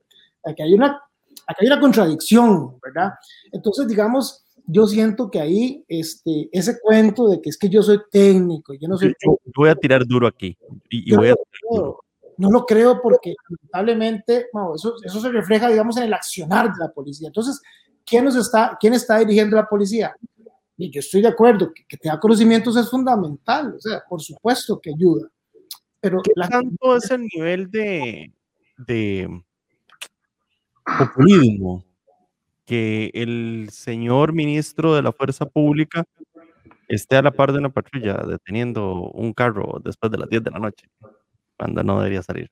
De ahí es que yo creo, por ejemplo, que si, si vamos a ver, si, si Mau tiene en el restaurante un gerente y cuando Mau llega al restaurante se da cuenta que el restaurante todo está sucio, el salonero se fue temprano, el cajero está en el baño hace dos horas y el gerente está barriendo, y Mau, Mau como lo, lo echa. Claro. Entonces, no entendemos me parece, es una opinión muy particular, yo lo insistí mucho con mi consejo de directores, el que, que los jerarcas policiales y políticos tienen una función en la estructura. Entonces, cuando vos ves semejante desorden, pero ves también que parte del desorden es que el que manda y el que tiene que estar tirando línea, que tiene que generar estrategia, que tiene que construir política, ¿verdad? Que tiene que supervisar, que tiene que dirigir y que además tiene que cuidar lo que está pasando en la calle, que se le roban las armas y demás, pues anda ahí con un chaleco, ¿verdad? Con una... Populismo vulgar y corriente. Es complejo. Es, es complejo, o sea, y a veces lamentablemente mucho ministro lo ha usado, digamos, como para exhibir, exhibir sus, sus, sus, resultados, ¿verdad? Y digamos de alguna manera la prensa a veces tampoco ayuda en esto, ¿verdad? Porque a la prensa le gusta, eso, eso, eso Uy, el señor ministro deteniendo Carlos, uy, que claro. está cumplir la ley. Claro, y usted ve que usted, donde usted pegue una tonelada, Mau, pero, pero, pero, claro, pero mientras que detenemos carros por, por, por, eh, por placa o por restricción, eh, nos pasan cada vez más toneladas de cocaína, cada vez más hay, más homicidios, cada vez hay más hurtos, cada vez hay más este, robos, cada vez hay más eh, violencia. Entonces, eh, ¿en qué estamos? O sea, ¿en qué está el ministro? Estamos deteniendo carros por restricción vehicular que lo único que genera es un ingreso a Hacienda para poder de alguna manera asumir todos los ingresos que no hubo por impuestos eh, en este parón económico o estamos generando políticas públicas para poder realmente ayudar a la gente a la seguridad y al, y al país. ¿verdad? Esa es la, la, la disyuntiva y esa es el, la, la, molestia de mucha gente, ¿verdad? Mau, yo voy a ir a, a, Calaveritas a invitarte un vino porque me la hace picando. No te diste cuenta, pero me la hace picando. Te voy a, te voy a, te voy a contestar la pregunta cuando estábamos en el cara a cara que, que, que nos anunció. El, 2010, el 2018 son los mejores números que hay, ¿cierto? Búscalo. Sí, sí pero yo fui el director general hasta mayo del 2018. Para empezar, para empezar, no es que, no es que Michael Soto y su equipo asumió el primero de enero. No, no. Yo asumí eh, 2018 hasta mayo. Pero además de esto, pero además de esto te cuento, volvemos al tema de la violencia cíclica, ¿verdad? En el 2018 se queman todas las estructuras, se los dejo de tarea, busquen las noticias. Ahí cayó gringo, cayó el otro, cayó aquel, mataron al otro, se llevaron a tío, pegaron a la reina del sur, todas se fueron. Entonces pasa con el cuento de las empanadas, ya las que de empanadas ya no estaban. Entonces el 2019 es un año muy tranquilo, muy tranquilo. Pero ¿qué pasó en el 20? En el 20, cuando comienza la pandemia. No, no, el 20 es la pandemia. No, no, no, pero es curioso, porque en el 20 apenas hay, apenas hay, eso dijo el ministro, seis homicidios más. Ah, nada más. Nada más. Pero se le olvida decir al ministro que tuvimos, que tuvimos prácticamente durante todo el año un tercio. Claro. Tercio, que, es la, que es la hora más caliente para temas de homicidio, ¿verdad? Cuando usted revisa las horas calientes del país, comienzan a partir de las 5 de la tarde, terminan a las, a las 11 de la noche. Esa es la hora caliente. Y coincide, digamos, con los tiempos, con, con, con, con las horas de calor que genera también los delitos contra la propiedad. Entonces, por supuesto, a la gente no asaltando porque no hay nadie en la calle. Claro, por supuesto. Ve, ve, ve, ve estos números. 2019, eh, 58 mil delitos, de los cuales son 563 homicidios. 2020 baja a 40 mil, porque por supuesto hay menos gente, entonces hay menos hurtos, hay menos robos, hay menos asaltos, pero sí, así como usted lo dice, pasan los homicidios de 563 a 570. O sea, todos los delitos, robo, hurto, asalto, eh, robo de vehículo, tacha de vehículo, bajan, porque por supuesto estamos una tercera parte de, del año encerrados, pero no concuerda con los homicidios, que más bien suben. Claro, ahora yo pregunto, ¿qué hubiera pasado si no hubiera habido pandemia en términos de, de criminalidad? Ay, yo no puedo no, no, me, me, ha pasado a mí, ya yo no sería el histórico, ¿verdad? Ya yo no sería el histórico, pero además de eso te agrego, Guatemala, El Salvador y Honduras. Yo, yo se lo digo porque yo, yo estoy sacando un posgrado de política criminal en Salamanca, en España, en este momento, y estoy estudiando y estoy viendo números. Estoy un mes de graduarme, por cierto. Oiga, oiga, este, chicos, lo que estoy diciendo es verdad. Todo Centroamérica, la parte norte, que la más violenta, bajaron los homicidios. Escandalosamente, Bukele bajó los homicidios en Honduras. Acabas de tocar un tema que duele muchísimo a muchos, ¿verdad? Acabas de tocar el tema de Bukele. Yo no soy fan de Bukele, pero yo veo que el MAE como que, como que algo tiene que estar haciendo bien, MAE. Algo debe estar haciendo bien, pero ve qué curioso, Panamá, Costa Rica y Nicaragua los números le suben. Honduras, Salvador, Guatemala bajan, ¿verdad? Háblame un segundito de los números. Tiran aquella gente para acá. Para... Los números de Nicaragua, los números de Nicaragua que nos presentan son reales, son como la pandemia.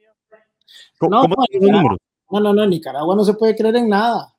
ni, ni, siquiera, ni, ni, siquiera en cuántos han nacido, porque ellos no tienen, ellos no tienen registros reales, ¿verdad? No, mucha gente viene aquí no tiene ni cédula, nunca la ha tenido. O sea, a Nicaragua no hay que creerle con todo el respeto de mis amigos nicaragüenses y a la Policía Nacional de, de, de, Nicaragua y todo lo demás, o sea, Nicaragua hay que creerle un poquillo la mitad, pero bueno, se, se, atrevieron a decir que tuvieron más homicidios que en el 2019. ¿Qué pasa ahora? Es que vuelve otra vez el ciclo de violencia, por eso yo les decía que el tema es cíclico. Lo malo esta vez, Mao y Fede, es que yo siento que están en nada. Eso es lo malo, ¿verdad? Eso es lo malo, cuando uno escucha a los jerarcas de seguridad, ¿verdad? Y no tengo ninguna aspiración política, quiero dejarlo claro. Me basta con mi empresita y con mi litigando y lo demás. Pero cuando usted ve estas cosas, usted al final termina convenciéndose de que las cosas andan perdidas. Cuando usted escucha decir a un jerarca, yo sinceramente no creo que el COVID haya afectado la inseguridad, ni tampoco el desempleo tiene por qué afectarla, esas cosas, digamos, generan muchos signos de pregunta, ¿verdad? Por supuesto que afectan. El país está encerrado, la gente no tiene trabajo, uno de cada cuatro ticos no tiene brete, uno, uno más, uno de esos tres que nos quedan está subempleado, o sea, no tiene ni siquiera trabajo completo y hay dos que ganan que probablemente son funcionarios públicos, ¿verdad? Es lo más probable, ¿verdad? Sí, por lo menos uno de los dos es funcionario público, es un 20%. 25%.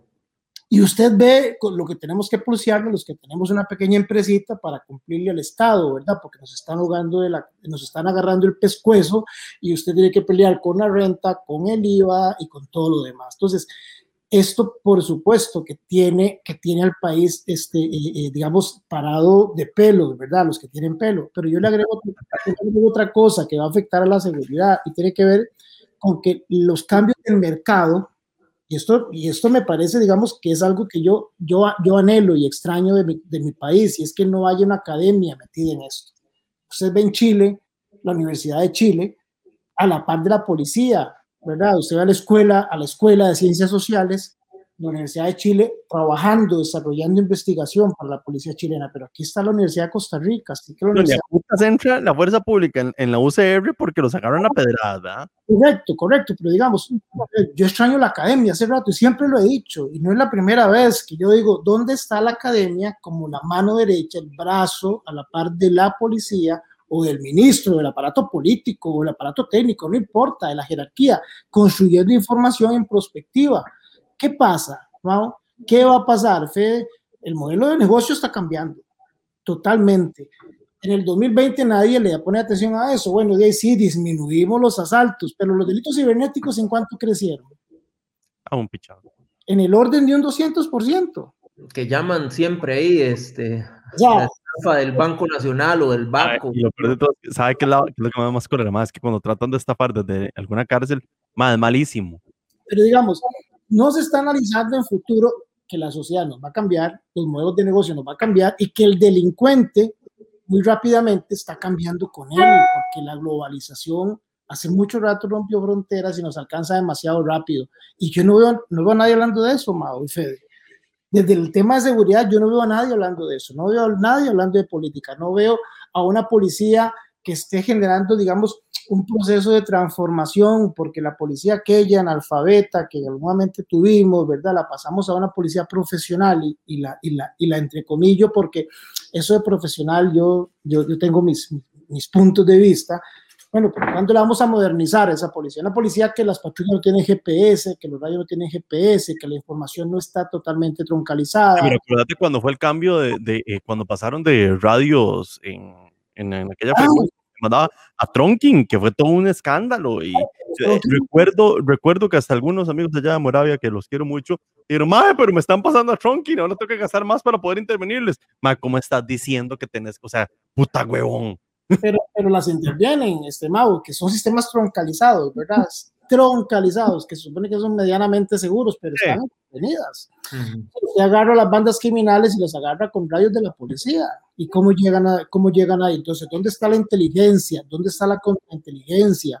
Nosotros tenemos una policía de fronteras que tiene 500 policías. Senafrón en Panamá tiene 5.500 policías que están cuidando 500 policías y además de eso usted los mete en kilómetro 35 en el sur, cuando ustedes van ahí a Golfito y a la frontera, ustedes ven a 35 kilómetros de la frontera un puesto de la frontera, que hace, que hace la policía frontera a 40 kilómetros de línea de frontera. Entonces hay muchas cosas que hace rato hay que replantear eh, y que hay que, hay que reponer y que hay que reconsiderar. Los programas preventivos se dejaron de hacer, ¿verdad? Todo lo que era pinta seguro, todo lo que era este, este, eh, seguridad comunitaria, se quedaron en el mismo molde, con el mismo librito de pintar, con la misma reunión en la comunidad y seguimos sin transformar ni leer, digamos, las necesidades actuales y esa, esa falta de perspectiva de los líderes de la policía pues generan una gran duda, una gran duda y al final terminan respondiendo de por qué estamos como estamos, porque Punta Arenas tiene 19 homicidios, mi pueblo, ¿verdad? Duro. Pero, ok, vos decís que todo esto se pudo haber traído al día de hoy en estos últimos dos gobiernos, pero bien organizados, o es algo que requeríamos empezar desde más atrás, tal vez desde la época de Doña Laura, como también tirar un poquito a, Doña Laura, que Doña Laura cuando estuvo con nosotros, qué dama, qué barbaridad, qué impresionante. Pero digamos, para también tirar un poquito, eh, esto se tuvo que haber empezado a trabajar desde donde Doña Laura, falló Doña Laura, eh, falló Luis Guillermo, está fallando el señor presidente Carlos Alvarado. Eh, ¿A, dónde tenemos el fallo? Porque el fallo hay que encontrarlo. A mí me parece que eh, el equipo de seguridad de Doña Laura, no porque haya estado en él, le, le, puso, le puso el dedo al reglón, ¿verdad? Yo creo que empezó a hacer una transformación que ya de por sí venía tardía, ¿verdad? Porque digamos, Costa Rica empieza a enfrentar la ola de la, del narcotráfico en los 90 y nadie se da cuenta, aquí no pasaba nada, ¿verdad? O sea, aquí estábamos en, en, ¿verdad? en el living la vida loca y no pasaba nada.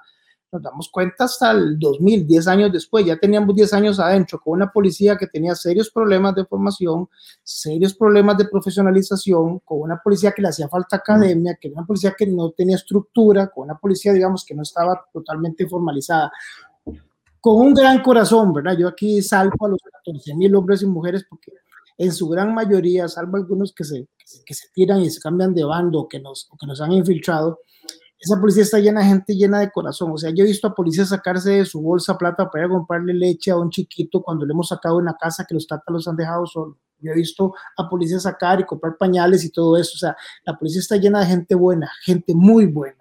Pero me parece que el cambio nos agarró tarde y había que acelerarlo, había que darle, había que darle, había que darle contenido, había que darle seguimiento, ¿verdad? Yo podría en otro programa con mucho gusto contarles de lo que se hizo, porque yo creo que el proceso se avanzó muchísimo en el 2014 y aún así en medio de la crisis de violencia del 14 al 18 seguimos generando, digamos, un proceso de transformación. Ahí empezamos a reconocer algunas, algunos derechos laborales que no se reconocían, se generaron algunas estructuras, ¿verdad? Se dio muchos beneficios a la gente, se dignificó mucho la policía, se cambió el uniforme. Este, el chaleco antes empezaba a 4 kilos, la placa de adelante 2 kilos y la de atrás también, y solamente tenían unidades especiales yo salgo de la policía y todos tenían chaleco, los 14 mil, y el chaleco pesaba menos de 2 kilos. Empezó un proceso, digamos, de ir adaptando a, las necesidades todo el recurso, pero se corta, ¿verdad? Y, yo siento que la policía dejó de transformarse, dejó de avanzar. Se detiene en el 2018. Yo siento que sí, yo siento que sí, y, pues, eh, allá Daniel, si se quiere enojar conmigo, no, pero yo siento que el proceso paró y de repente, cuidado, y debo de reconocer aquí que mucho viene. ¿Cuál Daniel? ¿Cuál Daniel? ¿Cuál Daniel? El director de la policía, Daniel Calderón. Ok. Mi comisario. Yo, tirarlo bajo el bus, Yo Dave, es que no estoy diciendo ninguna mentira. No, no, no, no, yo soy claro que no. Lo que pasa es que. ¿Cuál, cuál Daniel? ¿Cuál, decime apellidos. Decime números. No, no, es, que, es que, perdón, tal, tal vez yo no conozco, digamos, todas las y, y, vos decís Daniel, inmediatamente se me viene al psique y me da miedo todo Daniel Salas, ¿verdad? Entonces, y no tiene nada que ver. No, yo te entiendo, pero le voy a agregar algo a lo que estaba diciendo. Yo también interpreto que a veces, a veces la decisión, la orientación, tiene, tiene, tiene, tiene tintes políticos, Mau. Y a claro. veces yo digo que a mí no me venga a decir ningún ministro, como lo decía, por ahí han habido varios ministros, ¿verdad? Que, que, sobre todo con estos gobiernos PAC que han sacado técnicos, se los han puesto de ministro porque no tenían con qué gobernar, ¿verdad? No voy a dar no, ¿verdad? Porque... Hoy, por ejemplo, hoy, hoy me tocó una buenísima. Hoy me dijeron que una asesora de 19 años, que supuestamente nosotros dijimos, en la vida hemos hablado de la madre, pero yo, y lo digo públicamente, y Mau seguro me va a hacer hachas, una asesora de una diputada de 19 años, perdón, pero no tiene carrera política, a menos que venga de ser la presidenta del aula. Nada más, pero no puede, no, no, le da, le da, es que no le da. Eso es jodido. Entonces yo, yo a veces interpreto que tal vez el proceso del, del cambio de la policía de repente no se ha generado quizá por el gestor político, porque por más técnico que sea, tiene la obligación, ¿no? De seguir una orientación, una estrategia, una actividad, una política pública. Y ahí es en donde, digamos, uno siente que no está en las líneas trazadas, ¿verdad? No, do, do, dos preguntas, como porque interesantísimo. Yo después le voy a pedir a Fede y seguramente a usted también que hagamos otro programa, porque es el primer programa, digamos, que aunque se habla mucho de política, se habla mucho de, de todo este tema de seguridad que nunca lo habíamos tocado, me parece súper interesante, mucho más interesante que muchos de, de los podcasts que hemos hecho. Este, más sí. que nos hace mierda el programa de entrada. No, no, no, no, no, no. con ustedes, mi co-host Mauricio Batalla, que se acaba de pasear en el programa. Lo, lo, lo, que quiero decir es que muchas veces es repetitivo, porque vienen siempre los mismos o, o políticos y qué sé yo, y, y, hablamos muchas veces de las mismas cosas. Es, esto ha, ha, sido diferente y por lo menos a mí me, me he aprendido mucho me ha, me ha gustado mucho. Do, dos preguntas rápidamente, igual, y yo sé que el tiempo es limitado. Entonces, número uno, ¿qué opina usted de la DIS? Esa es la primera pregunta. Y la segunda, que se la tengo por aquí, déjeme ver. Leo una declaración del ex viceministro de Seguridad, eh, Álvaro Ramos, que dice, hemos empoderado a los criminales, han tomado las instituciones públicas. Con respecto a la DIS, Mau, este, todo país del mundo, y esas son las dobles morales que a veces en las, en las que pecamos nosotros, todo país del mundo tiene seguridad nacional, todos. Nosotros de repente no tenemos ejército porque, digamos, dentro de nuestra cultura, idiosincrasia costarricense, pues decidimos en el 49, después de la Junta, la segunda Junta Reformadora, la Segunda República, perdón, la Junta Reformadora de la Segunda República, decidimos no tener ejército, y entonces, bien, resulta que el 7 de noviembre del 49, cuando se proclama la nueva constitución, ya no hay ejército, está disuelto. No, pero la, la, DIS viene siendo como el Secret Service. No, no, pero, no, pero estoy hablando digamos, de, de, de, dónde nace propiamente no tener ejército. Pero el no tener ejército no quiere decir que nosotros tengamos, que no tengamos por qué tener, digamos, seguridad nacional. La DIS está fundamentalmente creada para eso. Que lo hayan usado para otras cosas es el tema de aquí que hay que discutir. A mí me parece que si esto se ha utilizado para inteligencia política, es ahí en donde lamentablemente los políticos echaron a perder la herramienta. La, la, Dirección de Inteligencia y Seguridad Nacional está, está creada bajo una, me parece a mí, bajo, bajo una razón totalmente justificada, ¿verdad? Lo que pasa es que fue, la, fue, fue la trocha una buena intención y una mala ejecución. Sí, totalmente, totalmente de acuerdo. Totalmente de acuerdo. Yo estuve en muchas reuniones cuando se discutió el tema de la trocha, porque yo era el director y todo esto. A mí me parece que parte de la ausencia es que, mira qué interesante, Mau, mucho de la, de, del problema de violencia, del tema, del tema criminal, tiene que ver por la ausencia del Estado. La ausencia del Estado, me refiero yo a que no hay instituciones que llegan a abordar, a acompañar y a hacer, a hacer germinar, digamos, o a florecer una comunidad. Entonces, esas comunidades no eran de Costa Rica, eran de Nicaragua. Ellos cruzaban el, el tico, tenía que cruzar el río San Juan para que lo atendieran eh, eh, en una clínica nicaragüense o cruzaba la pulpería, porque nuestras fronteras son, son, este, eh, eh, son comunidades transfronterizas, no son simples fronteras. Ahí el tico se casa con la nica.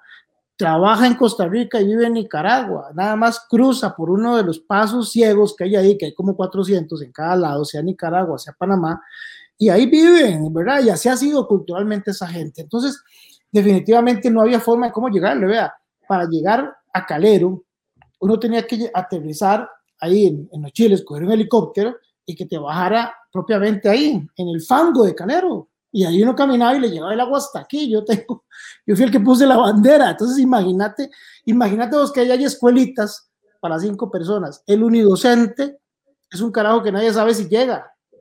El ministerio, de, yo no sé cómo era el ministerio de, de, educación para pagarle mucho unidocente en comunidades en donde, ¿quién carajo sabe si llegó a dar clases? Y le da clases a uno, dos, tres chiquitos. Esa ausencia del Estado, ¿quién, quién la gana? La gana los criminales porque son los lugares en donde, en donde se embodega la droga, en donde se guardan las armas, en donde entrenan los paramilitares. Tenemos ejemplos en otros países, muchos. Entonces, yo creo que fue una muy buena intención. Y yo creo que como gobierno debería, eso se debería retomar y hacer de verdad una verdadera calle sobre la línea de frontera para que el Estado pueda accesar instituciones como el ICE, como acueductos, como, la, como, como, como, como, como las mismas empresas privadas, como los ruteros, pero además, ¿para qué la caja? ¿Para qué educación? ¿Para qué la policía? Para que todos estén presentes ahí y digamos, más allá de la represión hay un verdadero acompañamiento. Ejecución, pues ahí está, ahí tenemos el caso de la trocha, ¿verdad? Y, y, la, y la, declaración del exministro, eh, ex viceministro, de que hemos empoderado a los criminales y han tomado las instituciones públicas, a mí eso me para los pelos. Claro.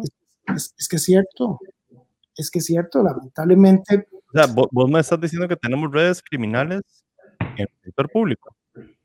Este, en las instituciones, dirigiendo las instituciones. No, no, yo, yo, yo interpreto. Ahora estoy dirigiendo, pero ahí presentes. Yo lo que, yo lo que interpreto, lo que está tratando de decir don Álvaro es que ya, ya nos permearon las instituciones, las estructuras criminales. Y lo vemos. Y explícame cómo salieron los Lara libres ahora, con un fiscal que no quiso, ¿verdad? Que, que se le olvidó, digamos, solicitar una prisión preventiva. Son cosas que no, digamos, le preocupan mucho, ¿verdad? Eh, y el problema, digamos, es que eh, lo que pasa lo que pasaba en Colombia empezó a replicar aquí en el, en el 2009, 10, 11. Lo que pasa en México empezó en el 2014, 15. ¿Verdad? Entonces, eh, lo que empezamos a ver aquí, digamos, es que nos empezaron a infiltrar las, las estructuras criminales a las instituciones y lamentablemente, no lo digo yo, lo dicen los procesos de investigación, los detenidos y demás, o sea, aquí en Costa Rica están lavando muchísimo dinero, ¿verdad? Porque la única manera en que vos explicas que aparezca tanta plata eh, en casas y, y todos, todo es una felicidad, ¿verdad? La eh, que en... ves empresarios muertos y uno dice, ¿cómo un empresario lo mataron, verdad? ¿Qué fue lo que pasó? Pues, ¿Recuerdas la que llenaron 13, mae? Esa no. de cuatro, cinco pisos toda pintada de negro. Entonces, yo siento que, ya, aquel amigo, yo siento que don Álvaro está hablando casualmente de que la corrupción, digamos, está quebró, las, nos infiltró. Y cuando él dice eso, se está refiriendo de que lamentablemente están quebrando la institucionalidad. Este, no. Y eso es terriblemente peligroso. Claro, claro. Y esto uno, uno, lo, lo, uno cuando, cuando escucha que no hay escáner no quieren poner escáner en los puertos, que no se pasan por escáner los contenedores, ¿verdad? Que las fronteras, que no, que los chinos no quiero, que aquel y que ya no dice. E, e, eso es increíble, ¿verdad? Eso, eso, los chinos, te lo voy a regalar, no, porque tengo que darle mantenimiento y como es chino puede fallar, te lo estoy regalando. Úselo mientras regalado, un año o dos años o tres años y después no se preocupe, ahí veremos a ver si después nos vuelven a regalar, pero úselo mientras tanto, detenga. No, y, y, y, Amelia Rueda empieza a preguntar que de quién es esa directriz, de quién es esa directriz, y al final lo único que, y, lo tengo grabadísimo en la mente, ¿verdad? Que ella dice que lo único que le han dicho es que de altos funcionarios del gobierno, altos funcionarios del gobierno de Luis Guillermo Solís. Sí, esas son cosas que uno al final, uno las escucha, las lee, las noticias, y digamos, uno, uno se queda como con mucha duda, ¿verdad? De por qué, por qué hay cosas que no, no se han dado y que lamentablemente este, de, terminan viéndose reflejadas en los niveles de violencia, en la criminalidad, en la cantidad de drogas, en la cantidad de armas, en la cantidad de estructuras criminales, sobre todo, digamos, se, se, se ponen en negrita, en cursiva y subrayado cuando lamentablemente vos ves que no hay opciones de trabajo, ¿verdad? Que no hay, que no hay mercado, que no hay manera en que, en que mucha gente tenga oportunidades para crecer, tan siquiera para trabajar, tan siquiera para comer. Y entonces, en medio de esto es un tema sumamente peligroso. Yo sigo reclamando a dónde está la perspectiva, digamos, en este tema y que ojalá los los candidatos, que ustedes han tenido más de uno, ¿verdad? Por aquí, por el Chavo F, ojalá estén viendo este tema de manera seria, ¿verdad? Que estén analizando esto más allá del populismo y de la obtención de voto, digamos, porque, porque es un tema muy, muy jodido y, y, que requiere dinero, ¿verdad? Y el país está quebrado. O sea, necesitamos obligatoriamente darle tecnología e invertir en la seguridad. Lo que es que no hay plata. Entonces, esto yo no sé cómo se lo van a, bailar todos los, los, aspirantes a presidente. Viene, viene, viene un próximo gobierno que la va a tener muy difícil, definitivamente. Como para ir cerrando, J, este, yo quiero que me contes dos cosas para que la gente vea los dos lados de la policía. Quiero que me contes alguna de tus experiencias en calle, que vos digas, madre, vieras cómo me dolió en el corazón X. Y quiero que me digas, vieras cómo me morí de la risa en X. Yo recuerdo una que, andábamos haciendo una detención y resulta que el madre que se detiene era una violencia doméstica, pero el madre era un marine. Pero aquel, aquel madre que te estoy diciendo, de dos metros gigantesco, dos por dos, y el madre nada más dice, ¿cuál de ustedes me va a tener? No, yo no. Usted se va a portar bien, ¿verdad? Sí, señor. pero que contés algo, o sea, que que, que, que, nos hagas morirnos de la risa un rato, de, de, qué te ha pasado y también del otro lado, porque la policía en Costa Rica lamentablemente es poco respetada, lo cual yo estoy en contra de eso, madre. al final de cuentas, ellos representan un uniforme, para ellos ellos se ponen su uniforme, se ponen su chapa y ellos salen a dar algo bueno por su país en su mayoría. ¿Que hay frutas prohibidas? Ah, hay frutas podridas y lo van a seguir habiendo pero en su mayoría ellos tratan de salir a proteger el país, a protegernos a, todos los que están en Costa Rica. Y yo lo respeto un montón, siempre lo he respetado, pero contame vos, en algún momento te tocó calle, de fijo. Mira, es que, digamos, son muchos los que me tocaron a fibras, ¿verdad? Muchos casos. Pero quizá uno de los que yo más recuerdo fue el caso de Yerly, la niña, la niña que desapareció en Heredia. Correcto. Eh, cuando yo recibo la noticia ya habían pasado 24 horas y yo me fui a meter en Heredia. Ahí sí perdí todos los niveles gerenciales y me fui a meter Heredia porque para esa época yo tenía la edad de mis hijas gemelas. Ah. Este, yo estuve ahí metido pues, 10 días. El OIJ se retiró ya después de haber hecho una extensa búsqueda. El coronel Arroyo me decía, coronel, aquí ya, ya no hacemos nada, también retiró, pero me dejó una base, un equipito base ahí, ¿verdad? Este, eh, de montañistas y otra gente, Bomber me dejó otro equipo, yo no quería salir. Yo no quería salir, yo me metí acá a hablar con los padres de la niña, ¿verdad? Que incluso hubo todo un proceso de investigación en contra de, de estos. Y yo les preguntaba, dígame la verdad, ¿qué pasó? Yo, yo me sentaba con ellos ahí en la sala de la, de la casa para tratar, según yo, de ver si había algo, ¿verdad? Que no habían dicho y que, que, me dijeran a mí, ¿verdad? Yo, yo sentía que esa chiquita estaba por ahí. Yo pasaba y yo volvía a pasar y le decía a los compañeros, vamos a meternos por aquí, yo siento. Y yo, no hubo piedra que no levantara de esa comunidad, no hubo piedra que no levantara. Y no salía de ahí. Yo me quedé 10 días y, el día que tuve que, levantar, de, pues había que hacer una conferencia de prensa, ¿verdad? Porque era la noticia era la noticia. Y yo me, metí como por atrás allá a llorar un rato porque eh, esas cosas no le toca la fibra, de verdad.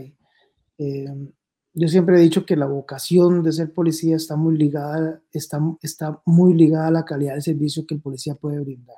Si no hay vocación, si no hay sentimiento, es muy poco lo que al final vos puedes ofrecerle a, un, a, un, a un paisano, a, otro tico igual que uno, que no anda con uniforme, pero que depende de vos, depende de lo que vos haces. Eso a mí me marcó muchísimo, digamos, el corazón. Eh, me tocó llegar a Cinchona de primero. Yo iba abriendo trocha con los bomberos. Yo, iba, yo era el director de la juela en ese tiempo, iba con machete, con un carro de bomberos adelante. Cuando el terremoto de Cinchona, yo andaba, yo andaba en, los, en, en los potreros detrás del, del, del, colegio universitario de Alajuela, detrás de un delincuente que acaba de saltar con arma cuando se vino el meñón y estaba en medio de, de una finca y todas las vacas me vinieron encima. Y yo me tuve que brincar las hiladas y meterme, al, y meterme a la patrulla. Llegué a la delegación. Hacía dos días había cerrado el puesto que estaba una caseta que había en la parada de la juela. Hacía dos días habíamos cerrado por un tema de salud y ese día se cayó la caseta. Y yo dije, bendito Dios, que no haya ningún compañero o compañera ahí. Y cogimos para arriba y empezamos a abrir trocha y árboles caídos y calles desbaratadas y ahí íbamos con los compañeros tirándolos para arriba y para arriba a ver a dónde estaba la cosa y llegamos a la casa en donde encontramos a la primera niña fallecida. Nos tocó, nos tocó, y nos pasaron para, los vecinos nos decían que ahí estaba la chiquita, los papás habían salido, no sé si ustedes recuerdan la historia, y la chiquilla había quedado ahí. Y fue muy doloroso, digamos, ver salir su manita entre la tierra y, y ah y son, y son cosas que uno, que uno, yo las voy a llevar para toda la vida, aunque no ande con uniforme. O sea, yo me siento policía adentro y, y toda la vida creo que, creo que lo seguiré siendo toda la vida. ¿verdad? No habrá forma en que, en que uno se quite, digamos, esa piel. Este, y temas chistosos hay un montón, ¿verdad? puta, pero después no se acaba, es una muy buena. Porque yo, yo no me puedo imaginar ver, y ahora que soy papá, bueno, yo soy papá hace muchísimos años, pero eh, por eh, cuestiones con la mamá de mi hija y demás, eh, pues, no estamos juntos ni nada, pero ahora que yo tengo aquí a mi bebé, mae, yo, pues usted me dice a mí, mami, se me parte la voz, yo me, no, no, no, mae, ¿qué va? Yo me imagino que me está igual, no sé qué todos los antiguos, pues según estamos contendidos, weón. Es muy duro, y me tocó ver lo de Monteverde, me tocó ver la masacre de Paquera, y tocó muchas cosas así, pero digamos, hay, cuando, cuando hay un niño de por medio, ¿verdad? Pero, pero, los niños, Dios, Dios proteja a los niños de nuestro país de todo. O sea, yo, yo soy súper chiquillero, yo al, al, más pequeñillo mío este, me, me, hace como le da la gana, pero mis sobrinos también y mis sobrinitas también. Este, la sobrina mayor no. Ah, esa no, pero eh, Dios, Dios, proteja a nuestros niños de toda maldad y los aleje de toda droga y los ponga en el camino del bien, nada más. Yo, y yo quiero contarles una, pero que no es tan chistosa, pero digamos, nos deja una gran enseñanza, una gran enseñanza de lo que pasa en el país y una gran enseñanza de la necesidad que hay. Yo estaba en la dirección general y llegó la secretaria y me dice, licenciado, le busco una, una muchacha que se la va a atender, que se la pueda atender. Yo tenía la costumbre de atender a todo mundo. Yo creo que, difícilmente alguien llegó a la oficina a buscarme y no lo pude atender. Y si eso, fue porque estaba medio ocupado. Yo nada con todo el mundo. Entonces me dice, la muchacha anda con una chiquita y quiere hablar con usted. Y yo, ¿quién es? ¿Quién me la mandó? ¿Verdad? Porque normalmente es gente que llega con cita. Me dice, no, no, no, vino aquí, preguntó quién era, era aquí estaba el jefe. Y no, Deme un segundito, yo creo que estaba en algo en la oficina. Y a los 10 minutos le pásame a la muchacha y entró la muchacha. Y entonces yo recuerdo que le digo, ¿qué le puedo servir? Y me dice, mira, ando buscando una carta de recomendación y quiero que usted me haga una. Me dijo la señora. Ay, ah, y esta es prima mía, no la conozco. Yo digo, ok, dígame una cosa, pero mira, yo, yo pues, ¿cómo, ¿cómo, lo voy a recomendar yo a usted si no la conozco? Yo, con mucho gusto, pero es jodido la carta de recomendación.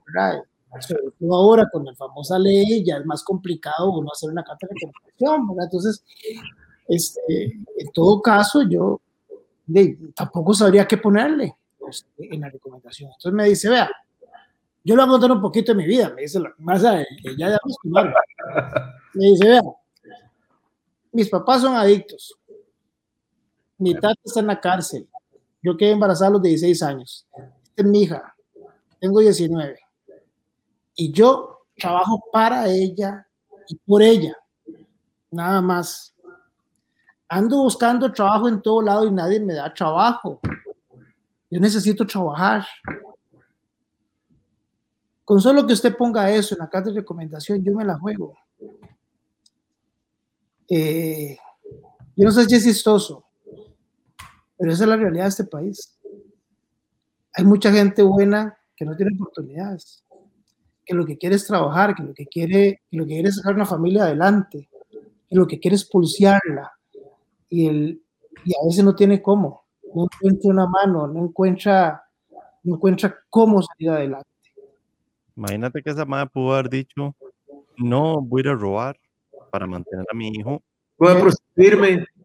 Voy a prostituirme para mantener, pero no, se fue a buscar al director de la fuerza pública. Hágame una carta de recomendación. Ah, por favor, yo, yo, imagínese, o sea, y tiene toda la razón. Yo sé que con eso era suficiente. O sea, cualquier persona que tiene una pequeña empresa, vos, Mau, que tenés un restaurante, yo tengo unos, unas pequeñas tiendas. A mí me llega una persona hoy, hoy, que estoy en, la empresa privada y me dice, mire, don Juan, y me habla así, yo le doy el brete. Aunque sea un medio tiempo, lo que sea, o sea, de, de, la poquita ganancia que la Mau no le cuadra que uno hable de estas varas, porque yo he visto que Mau es medio, medio reservado en estado, pero a mí me vale verga lo que piense Mau. Eh, Mau posteó hace un, hace un tiempo una gente que andaba buscando brete. Estaban sin comer y llegaron y no me acuerdo, algo, algo le dijeron a Mau y Mau, o sea, como que le tocó el corazón, recibió platos de comida a los más. ¿Vos te acuerdas allá en el Mor San Pedro, Mae? Sí, sí, siempre pasa, Fede, y, Pero digamos, e, esa, es esa que vos, que vos pegaste. a, mí, lo que me conmovió, yo lo posteé fue porque, no porque se le regalara un platillo de comida, que o sea, ni siquiera es costo económico, es, es un platito clásico cuesta mil pesos, o sea, no, eh, lo, lo, mismo que le paga uno seguramente un guachimán cuando, cuando le cuide el carro o lo que sea, ¿verdad? No, era, el, no era el término económico, sino que a mí me conmovió mucho que cuando se, se le sirvió los platillos, los muchachos antes de comer eh, empezaron a darle gracias a Dios y en voz alta ahí, en medio mall San Pedro, y eso a mí me, me conmovió mucho, digo, gracias Dios por estos alimentos, nunca se me va a olvidar, gracias Dios por estos alimentos y permítanos tener un plato de comida mañana también. Y eso, y eso a mí me conmovió muchísimo y, por eso lo, lo posteé. Por supuesto, siempre hay eh, críticas de que, uy, estás posteando la buena acción. ¿Cuál buena acción? Si, si no era el costo económico. Lo que pasó fue que me conmovió muchísimo el hecho de que dijeran, ojalá podamos tener también este, un plato de comida. ¿verdad? Y eso al final se, se hizo viral y, y, esta otra parte no, no, no la posteé, pero la cuento hoy, Fede este, yo creo que, que a vos sí y a, la gente que está ahí en el grupo que, que trabaja en el traguito con Fede sí, eh, tiempo Aquí no trabaja nadie porque no pagamos la caja. Bueno, en el que los tuiteros que coordinan ahí el traguito con Fede, este, sí se los conté ahí que después eh, volvió a llegar el muchacho que como se había hecho viral, había encontrado trabajo y eh, llegó a regalarme una, una matilla, ¿verdad? O sea, andaba vendiendo matas y no sé qué, me llegó a regalar una, una matita y, agradecerme que, que, por yo haber puesto eso en las redes sociales se había hecho viral y él había podido encontrar trabajo. Entonces son cosillas que, que sí. ojalá que... Son las cosas que le parten a uno el corazón. Pero voy a contar una chistosa para salir de, de, eso tan romántico. dale, dale. Para cerrar con algo vacilón. Queríamos que digas que es cuando, cuando el MAD del INSE viene y frena y se cae en el video que salió en CR hoy más hace unos meses que viene el mae en, en, en lince, mae, y se baja y se despiche, y yo digo, ay, Dios mío, mae, el policía se nos quedó. yo vi robar a la diputada, y la trompe el carro, yo me hago un ¿qué estás haciendo? ¿verdad? ¿Se acuerdan? Allá fuera de la caja. No, pero no es ese que le voy a contar, no es ese que le voy a contar. La diputada del PAC. Este, eh, mis respetos para, para ella. Este, eh, una vez me mandan a los básicos a la abuela, ¿verdad? Yo era director en Alajuela y fui como tres años director con Janina como ministra y me mandan unos chiquillos, ¿no? quieren el dientazo, vea, todos los mocosillos cuando están en el básico, ay, si usted lo suelta, es una calentura terrible, ¿verdad? Y estábamos en la María Pacheco, ¿verdad? Ahí estábamos este, eh, casi que en la entrada directa donde se para la 12, va a brincar y todo el rollo, ¿verdad? Y sale uno de los, de los encargados, sí, sí, sí, ahorita cantás, Mouse, y te sale el oliguista. Sale uno de los chiquillos encargados y me dice, coronel, hay una bronca afuera y habían como 10 chiquillos del básico, ¿verdad? Y que nos mandaban a uno para apoyarlo en esas broncas, cuando las barras eran bravas, ¿verdad? Que eran otras épocas.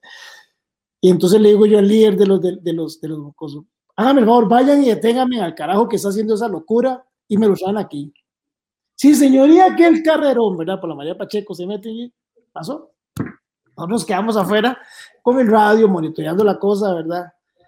De cuando que me traen al, al león de la liga detenido. ¿Al quién? El león de la liga. El león de la liga. y un, policía que la, la cabecita del león. la cabecita del león. ¿Pero qué están haciendo, güey? Es ese que está haciendo el aparato, claro. Este carajo buen amigo se encalmaba en la malla y empezaba en el pasillo y los chiquillos se lo piaron de la malla y me lo No, no, no, usted es apricista, coronel, usted ya lo vi, usted es apricista. Yo soy porteño, Mau. Eh, sí, sí. Yo soy del PFC, lo que pasa es que le ganamos la final, ¿se acuerdan? en, el, en el 86. En, en, enero, en enero del 87, Juan Carlos Díaz hizo un gol 2 a 1 en el Lito Pérez y 1 a 1 en el Morera Soto. Y de ahí nos fuimos a un fiestón el Paso de los Turistas que usted no se imagina. Yo estaba estudiando, se había presentado examen, creo que era como de, como de Economía 2, no sé, yo me acuerdo. Estaba y yo cogí el bus, llegué al puerto a la medianoche y ahí cogí la playa y fue brincos hasta que amaneció.